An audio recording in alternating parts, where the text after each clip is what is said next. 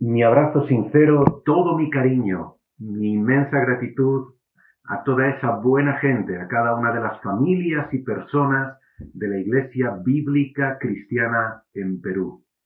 Es un privilegio volver a estar con todos vosotros y vosotras para juntos reflexionar y crecer en la bendita palabra de Dios.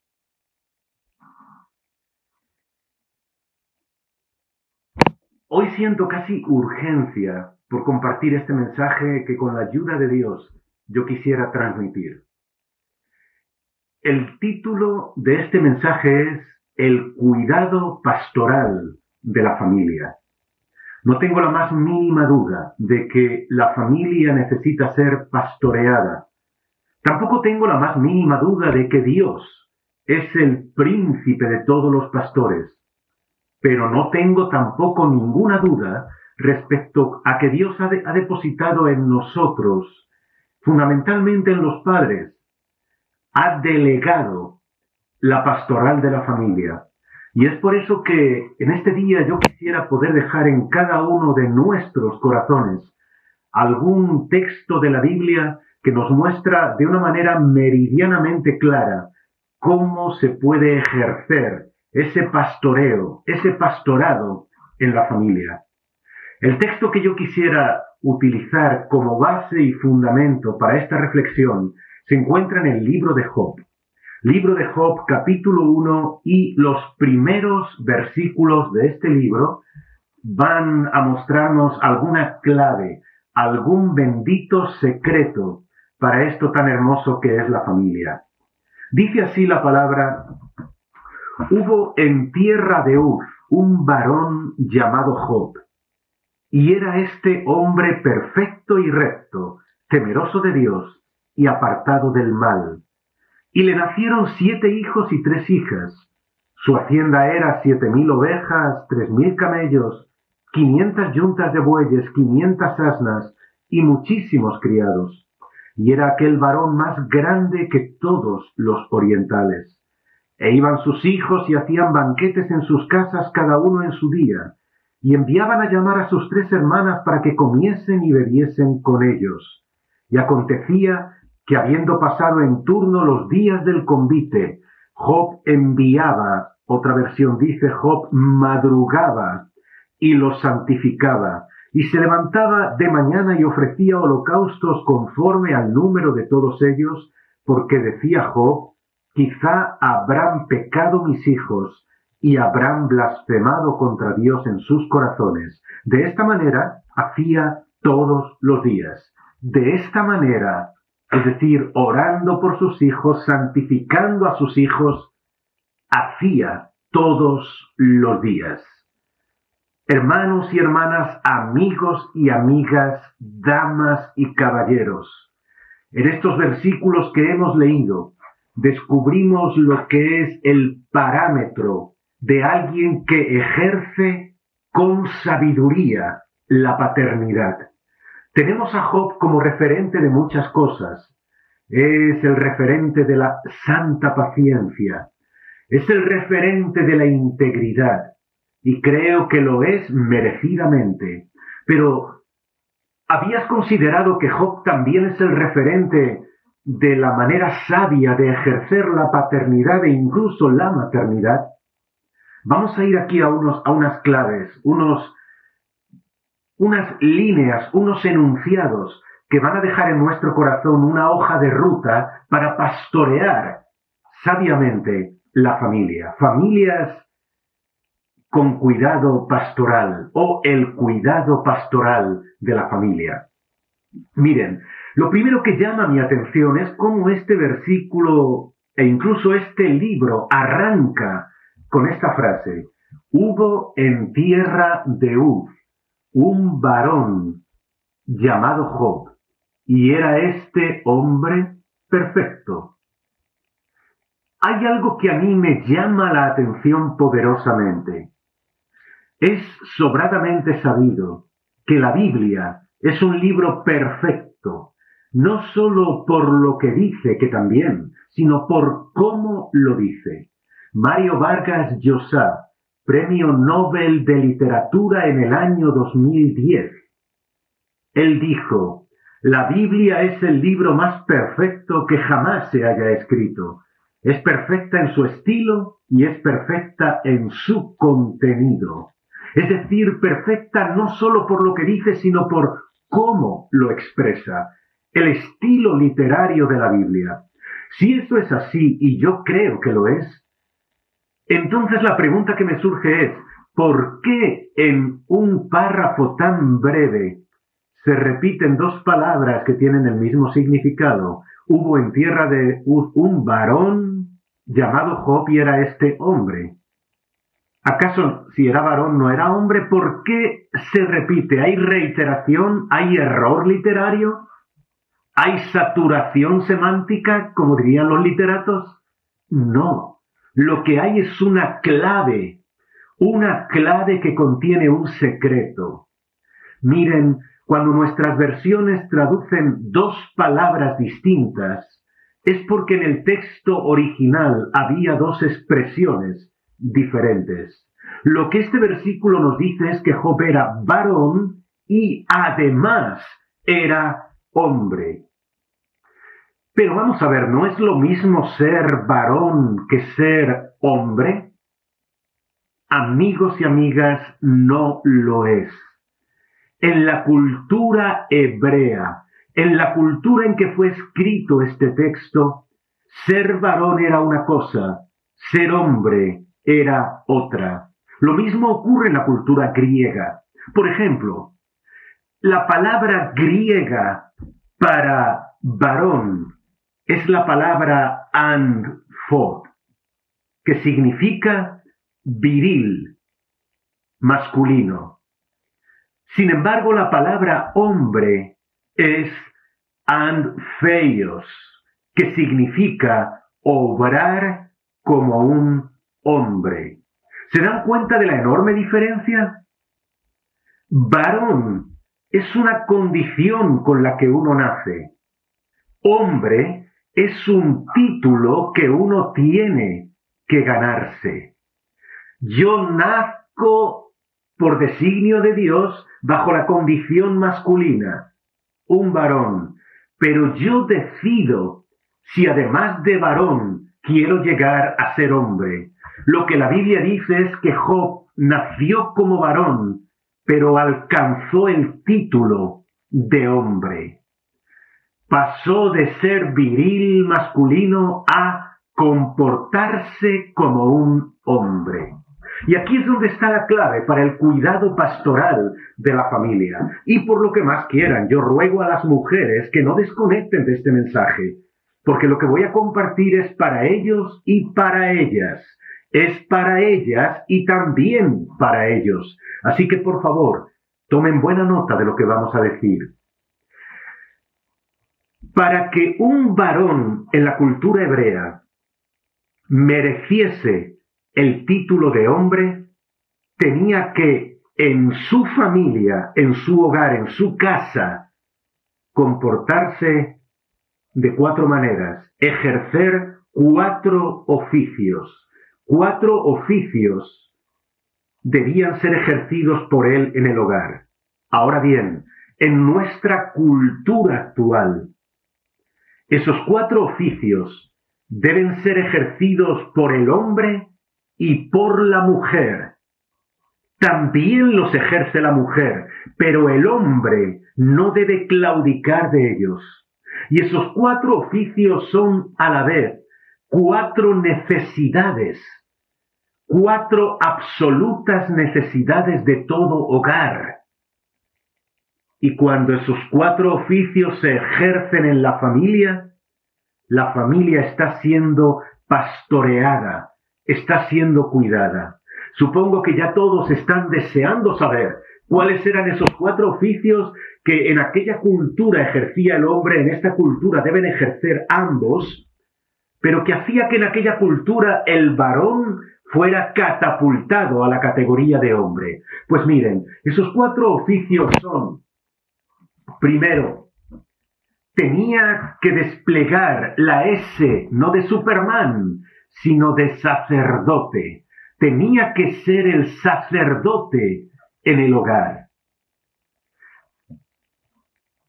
Toda familia para ser pastoreada necesita un sacerdote dentro. ¿Cuál era la función sacerdotal? ¿Qué hacía el sacerdote? ¿Recuerdan? En la Biblia descubrimos que la función del sacerdote no consistía en más, pero tampoco en menos, que tomar al pueblo en la oración y levantarlo ante el trono de Dios. El sacerdote se convertía en un puente, un puente que comunicaba al pueblo con Dios. Hoy el hombre no debe claudicar de esto. Debe llevar bien grande la S, pero como digo, la S no de Superman, sino de sacerdote.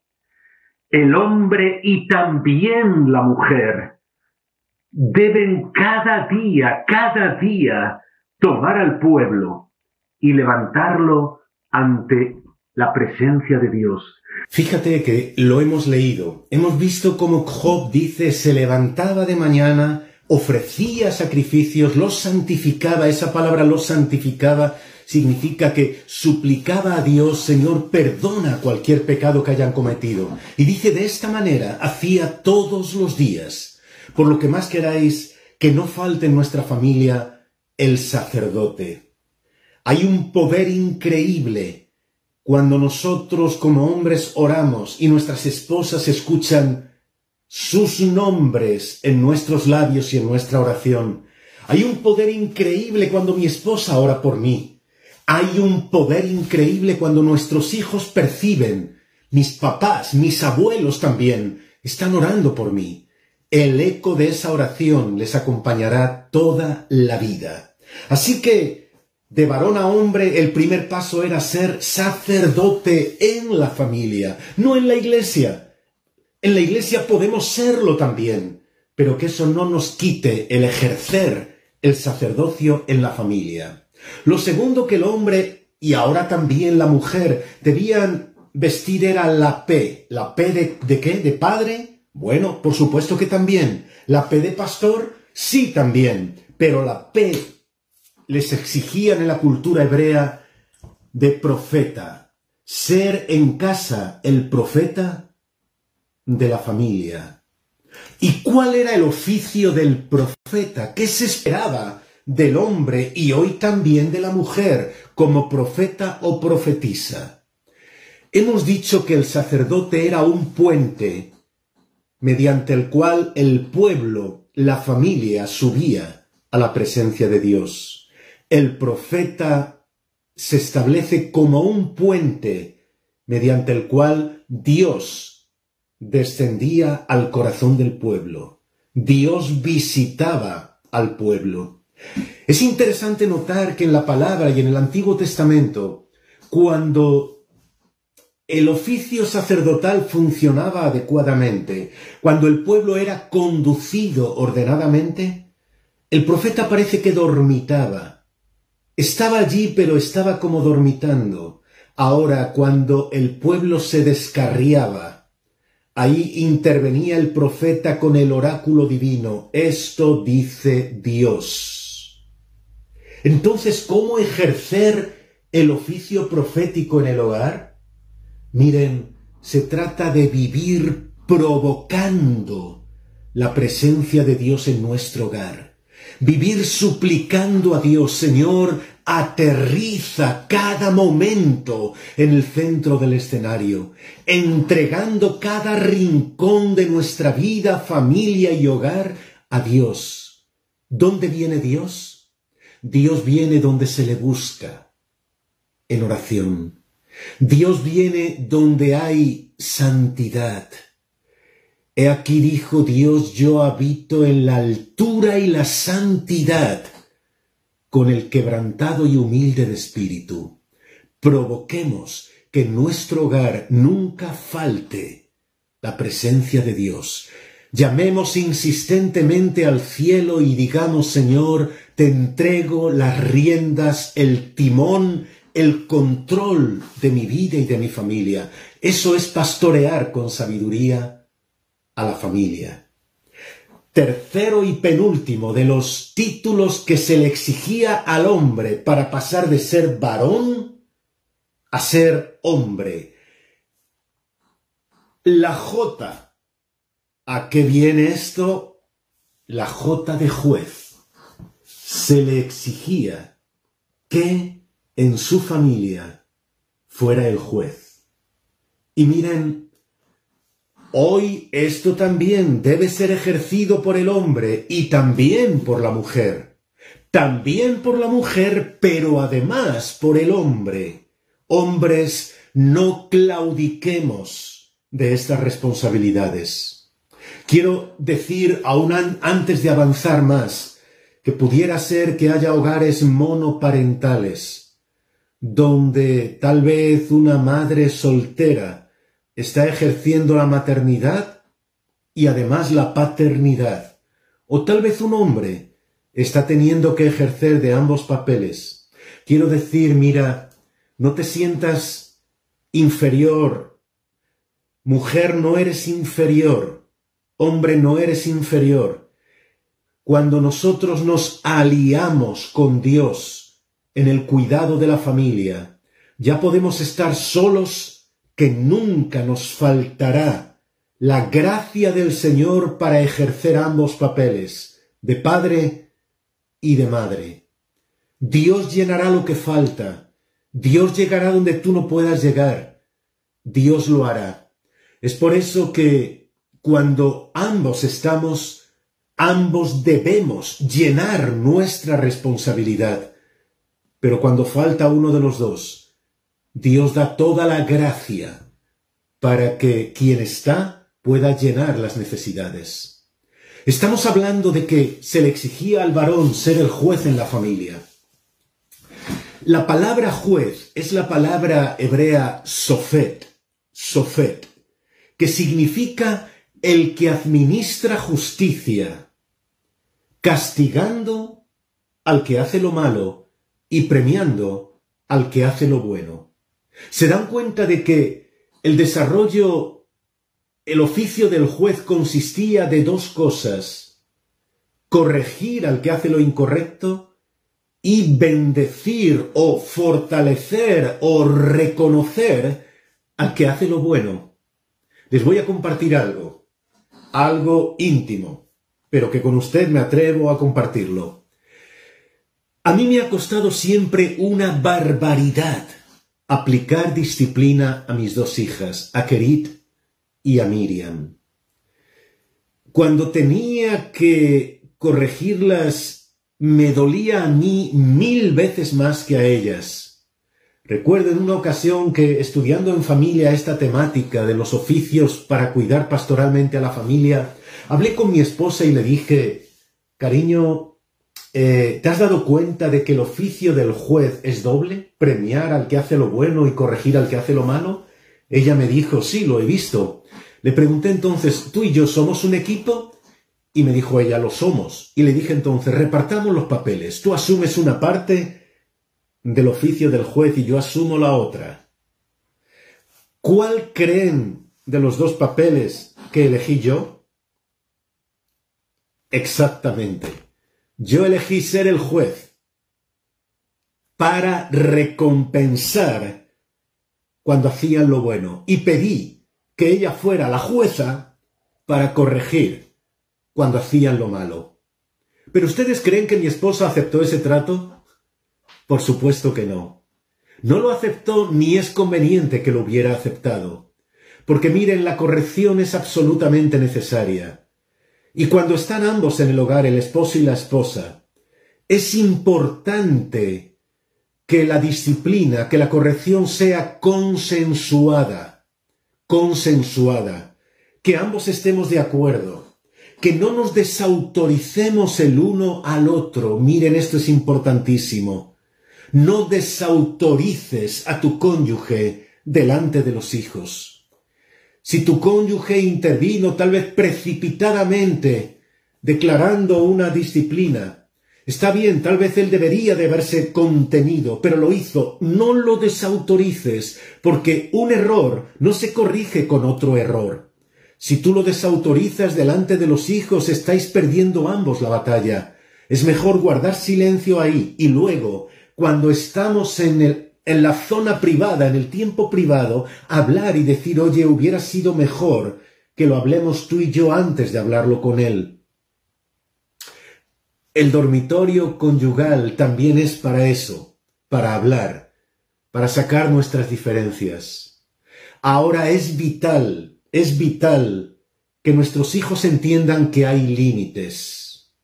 Corregir a nuestros hijos no es amarles menos, al contrario, es amarlos más.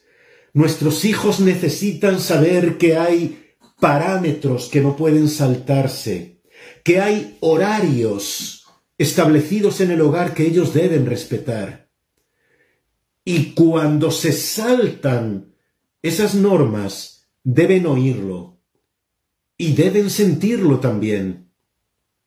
A la hora de aplicar disciplina a nuestros hijos, lo dije ya en uno de los mensajes anteriores, déjame que lo repita.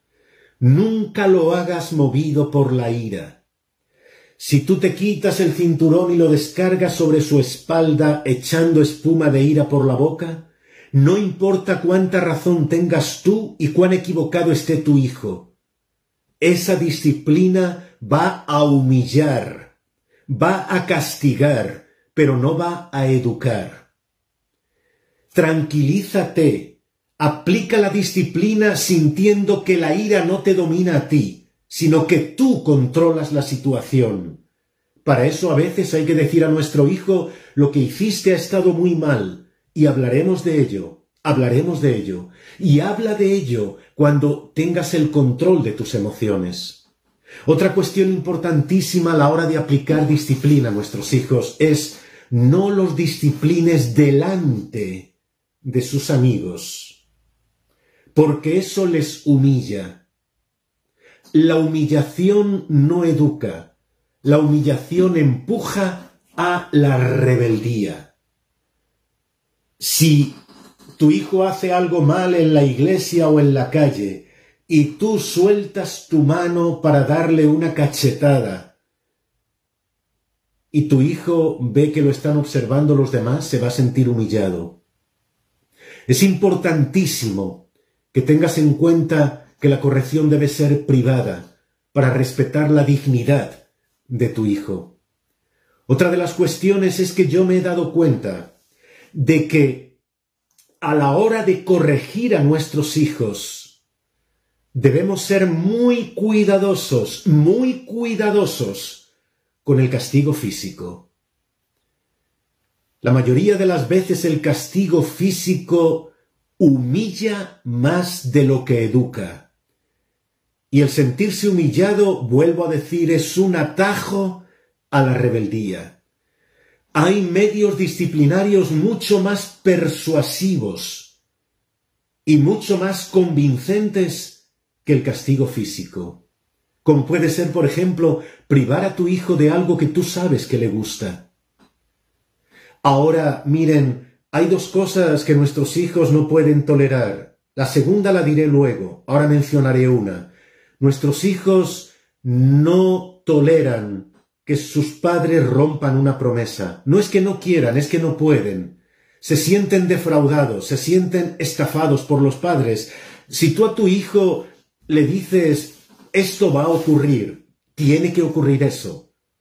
Aunque la promesa sea la de un castigo, fíjate. Si tú le dices, voy a ir a verte jugar al partido de básquet, de fútbol, de soccer en la escuela, debes ir, algo serio debe ocurrir para que faltes a esa promesa, porque él se sentirá defraudado, estafado. Ahora lo mismo ocurre si tú prometes a tu hijo, por haber hecho lo que has hecho merece unas consecuencias y esto es lo que va a ocurrir, eso debe cumplirse. Por eso hay que calcular muy bien cuando soltamos una sentencia disciplinaria. Si tú dices a tu hijo, Vas a estar un mes sin celular, sin teléfono móvil, cuidado. Piensa primero, ¿vas a poder cumplir esa promesa? Te aseguro que cuando tu hijo lleve dos horas sin celular, sus manos van a temblar como si tuviera Parkinson fulminante. Cuando lleve un día va a empezar a convulsionar casi. Cuando lleve dos días sin teléfono casi que caerá al suelo, echará espumarajos por la boca y dirá me muero, me muero, me muero. Sabes que estoy exagerando un poco, pero escúchame. Hay dos cosas que quiero decirte. Primero, nadie se muere por no tener un teléfono móvil. Y segundo, si presionado por esa actitud de tu hijo levantas el castigo, le entregas el celular, perdiste. Rompiste la promesa. Y aun cuando tu hijo no te lo diga, él se va a sentir defraudado. Mi mamá dijo, mi papá dijo y no cumplió. Por eso a veces es mejor decir estarás tres días sin teléfono a estarás un mes. Hay que calcular muy bien. No rompas una promesa. Otra de las cuestiones que rápidamente esto abarcaría para una temática, otra de las cuestiones importantes en el momento de ejercer el papel del juez es recordar, el juez aplica justicia con el fin de hacer mejor a la persona, de que la persona se sienta liberada de su carga y se sienta perdonada. Por eso, nunca permitas que un tiempo de disciplina con tu hijo o tu hija termine sin que él se sienta perdonado. La disciplina debe ir impregnada, empapada, sumergida en amor. Él debe entender que haces eso porque lo amas. Nuestros hijos deben interpretar que cuando su padre o su madre dice no, cuando le dice no, lo que está diciendo es te amo. Porque te amo es que te digo no. Porque te amo es que pongo este límite. Porque te amo. Y para eso es tan importante que después de aplicar la disciplina, abraces a tu hijo, a tu hija, y le digas, te corregí porque te amo, pero quiero que sepas que sigues siendo mi hijo, mi hija, que te sigo amando, que te perdono, y que juntos Juntos, esto es maravilloso, podáis orar pidiendo el perdón de Dios también. Eso liberará. Ese es el papel del juez.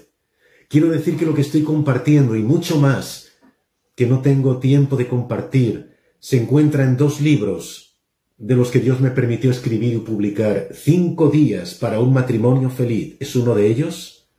Y el segundo se titula Eduquemos a nuestros hijos. Eduquemos a nuestros hijos. Quiera Dios que allá estén en Perú, me consta que están en Perú, y que pueda ser bendecido con su lectura.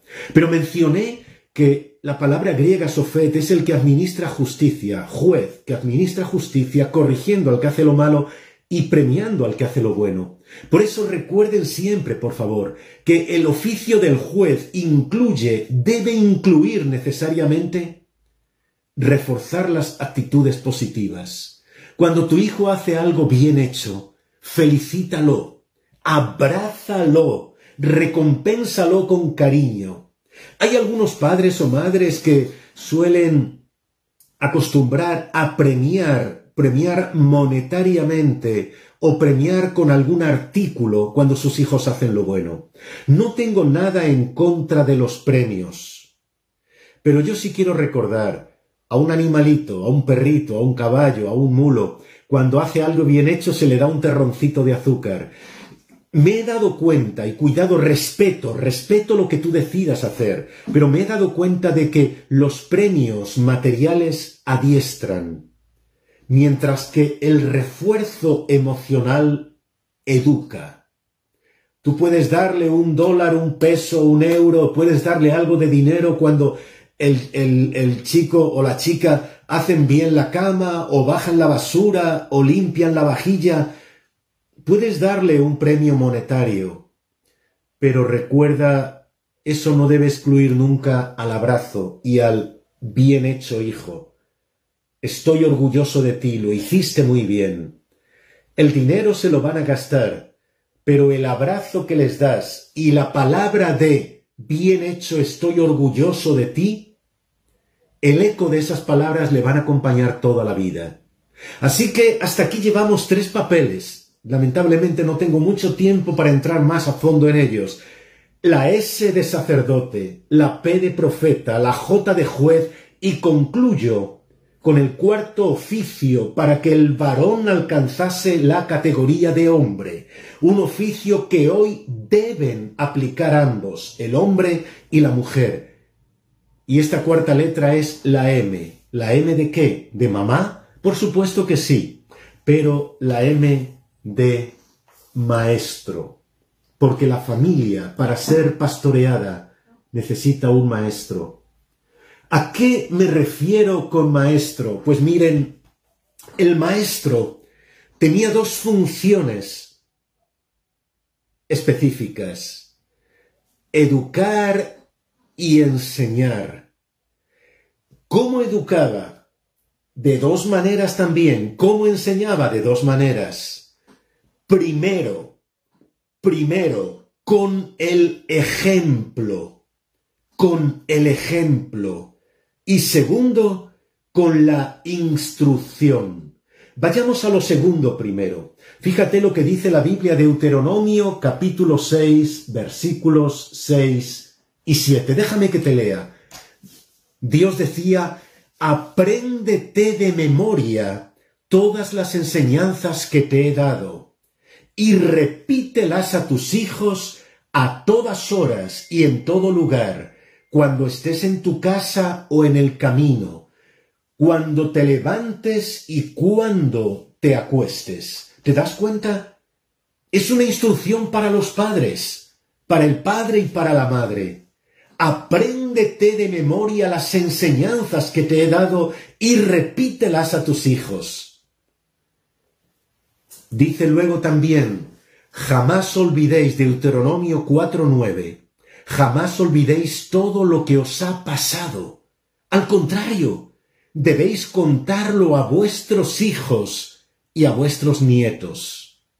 Seguramente habrá algún abuelo, alguna abuela escuchando este mensaje.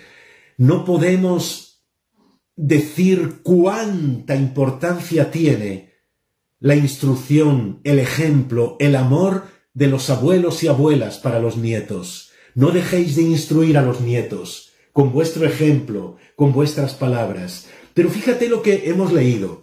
Dice, hablarás de esto, de la ley, de la palabra, cuando estés en tu casa o en el camino, y cuando te levantes y cuando te acuestes. Miren, el papel que, el, dibujo que aquí se está representando es el de un hombre, un padre o una madre, que cuando están en casa, en ese tiempo sagrado de la comida, el padre o la madre les están recordando a los hijos si hubierais visto lo que Dios hizo con nosotros, si vierais lo hermosa que es la palabra de Dios, y hablan con respeto, y hablan con admiración, y hablan con amor todo lo que Dios hizo y todo lo que Dios dijo cuando están en casa.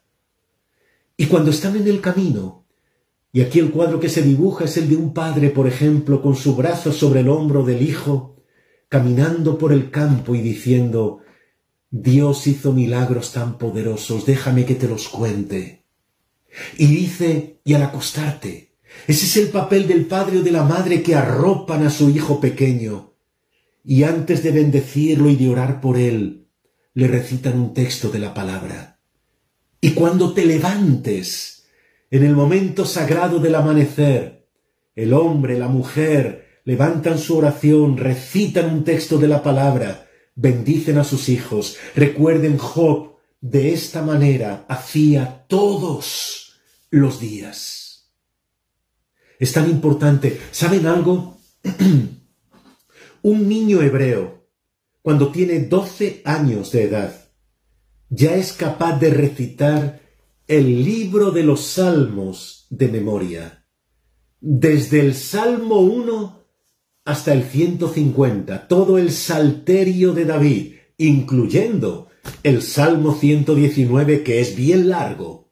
¿Saben por qué los niños hebreos recitan la ley, recitan la palabra? Porque sus padres, en casa y en el camino, al acostarse y cuando se levanten, están proyectándoles amor por la palabra de Dios. Y no significa que tengamos cultos familiares interminables, no significa que tomemos la Biblia y demos con ella en la cabeza a nuestros hijos, te la tienes que aprender de memoria y de memoria. Significa que ellos nos vean a nosotros amándola y leyéndola. Y cuando nos ven, lo repiten, lo hacen ellos también, porque aquí viene lo más importante del maestro. No es lo que dice con la boca, sino lo que hace con su vida. Los hijos nos dicen constantemente, papá, mamá, lo que eres no me deja escuchar lo que dices, porque tus hechos hablan más alto que tus palabras. Lo que eres no me deja escuchar lo que dices, porque tus hechos hablan más alto que tus palabras. Nuestros hijos nos dicen, las palabras son cera, los hechos son acero. Recuérdalo siempre. Miren, en una ocasión estoy casi concluyendo. Un joven de la iglesia vino después de un culto de domingo y me dijo, José Luis, vengo a despedirme de ti. Esta semana he cumplido dieciocho años y ya no me verás más por la iglesia. No puedo venir más por la iglesia. Así que, adiós. Con dieciocho años es la edad en que en España uno ya puede tomar sus decisiones y no le podemos obligar los padres. No me conformé con esa explicación, así que le dije, toma asiento y explícame, ¿qué te lleva a tomar esa decisión? ¿Por qué no volverás por la iglesia? Aquel joven, con dieciocho años recién cumplidos, me miró fijamente y me dijo, ¿quieres saber por qué no vuelvo más aquí? Por mi padre. La culpa, me dijo, es de mi padre. Y siguió hablando. Estoy cansado, me dijo, de ver que mi padre es un ángel en la iglesia y un demonio en casa. Estoy cansado, me dijo, de ver que mi padre en la iglesia, en la iglesia grita gloria a Dios y luego en casa nos grita insultos a mi mamá y a mí. Estoy cansado, me dijo, de ver cómo mi padre en la iglesia levanta las manos cuando ora pero luego esa misma mano en casa la levanta contra mi mamá y contra mí. Estoy cansado de hipocresía y no soporto vivir por más tiempo en la misma iglesia de mi padre. Miren, no digo que justifique la decisión de ese joven, pero debo decir que le comprendo, le comprendo. Antes dije que hay dos cosas que nuestros hijos no pueden tragar, no pueden tragarlas.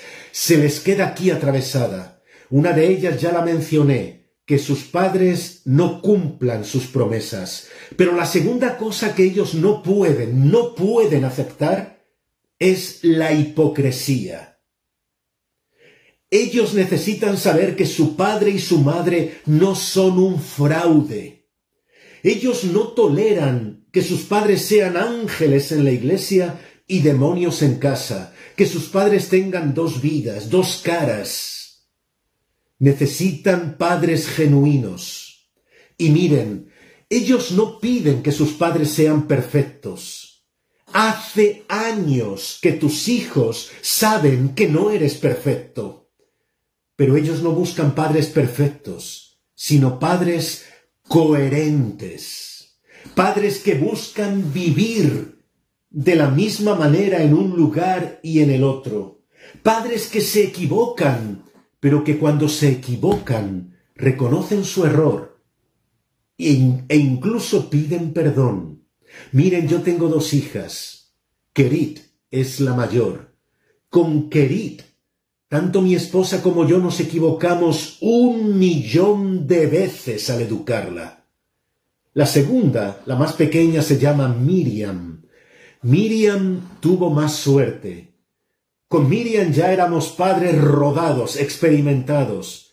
Y con Miriam no nos equivocamos un millón de veces, sino que nos equivocamos novecientas noventa y nueve mil novecientas noventa y nueve veces.